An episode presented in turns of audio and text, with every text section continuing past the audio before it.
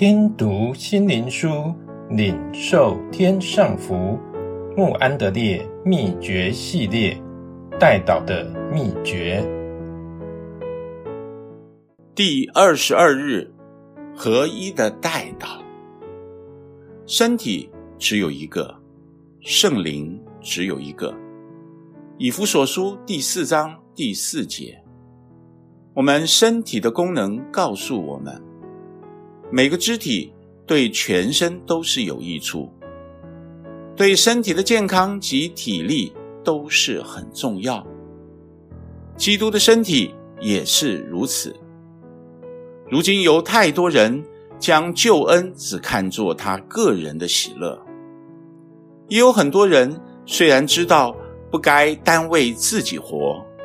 应该在祷告及服事中寻求，使别人能分享他们的喜乐，但他们不明白，在他们自己的生活圈之外，也应该扩大他们的心怀，为着整个基督的身体代祷，并且爱他们。这个只有圣灵与基督的爱使他们能做到。只有借着全教会的众肢体来为着全教会的代祷达到神的宝座时，全能与合一的圣灵才能得以运行。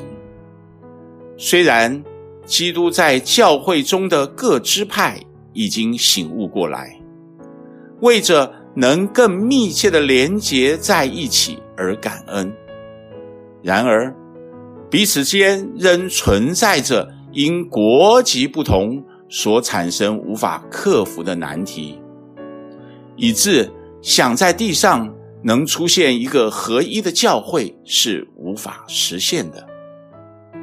让我们感谢神，他在基督耶稣里有一个合一，比任何人看得见的合一显出更深更强。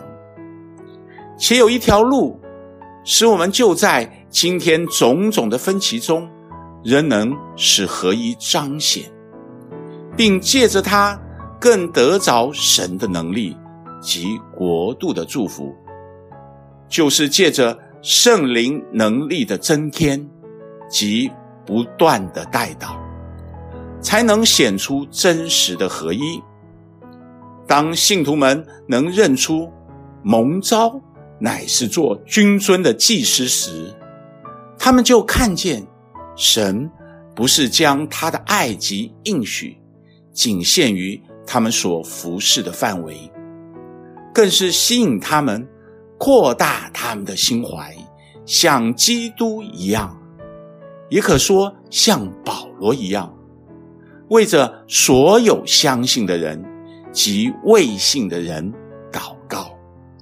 使整个地上的人，并基督的教会，能借着代祷，紧紧连于宝座。